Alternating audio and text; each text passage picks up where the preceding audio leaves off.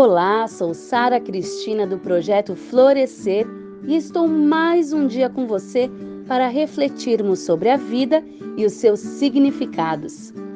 Desde criança eu sempre gostei de falar muito. A minha mãe dizia que eu falava pelos cotovelos e até hoje ela diz que eu não falo, eu faço congresso. Hoje eu concordo, mas naquela época eu não gostava de escutar isso. Eu era uma criança, estava apenas tentando entender o mundo e a forma de expressar tudo aquilo que existia dentro de mim era através da comunicação. Eu adorava ler e debater com a minha avó aquele conteúdo que eu acabava de deglutir. Toda descoberta era uma festa. Aos poucos eu fui crescendo e comecei a me dar conta que apenas repetir o que aprendia não me levaria a lugar nenhum se eu não tivesse um propósito maior. Eu sempre fui questionadora os porquês tomavam conta da maior parte do meu dia e eu nunca chegava a uma conclusão que me deixasse realmente aliviada. Eu casei, me tornei mãe e ainda assim aquele o que eu vou ser quando crescer batia forte na minha porta. O sistema me cobrava seguir a carreira de formação, mas o meu íntimo pedia muito mais.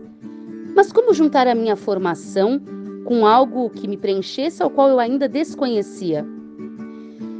Hoje em dia, o que mais se vê são escolas que prometem a vaga do filho na faculdade. A educação está robotizando nossas crianças. E nós, pais, cúmplices dessa, digamos, maldade, entramos no jogo e fingimos acreditar que isso será o melhor, esquecendo do primordial, o verdadeiro propósito de vida. Cada pessoa que passa na sua vida, cada história sua a ser contada, Cada experiência vivida são ponteiros que indicam sobre a sua missão no mundo. Quantas vezes você se fez a pergunta: o que eu quero ser quando crescer? E agora crescido, quantas vezes você já se perguntou: eu sou o que gostaria de ser quando crescer? Aos 18 anos temos que fazer escolhas. Afinal de contas, existe uma faculdade a ser começada e uma carreira a ser construída.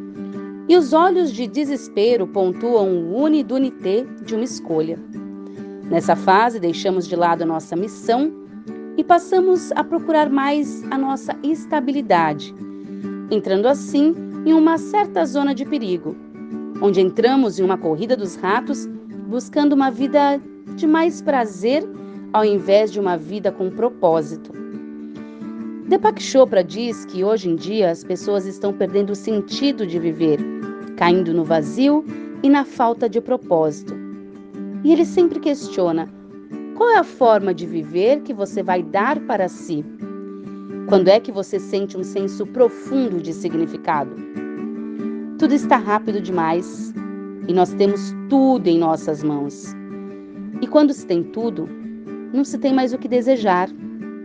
Agora é o momento de focarmos em nossa missão, nosso propósito de vida o propósito ele vai muito mais além do que eu. Ele ultrapassa gerações, ele impacta todos. Imagine você agora com 80 anos.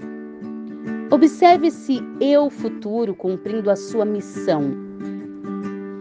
Dialogue com você e sinta verdadeiramente se a sua vida foi fundamentada no seu propósito.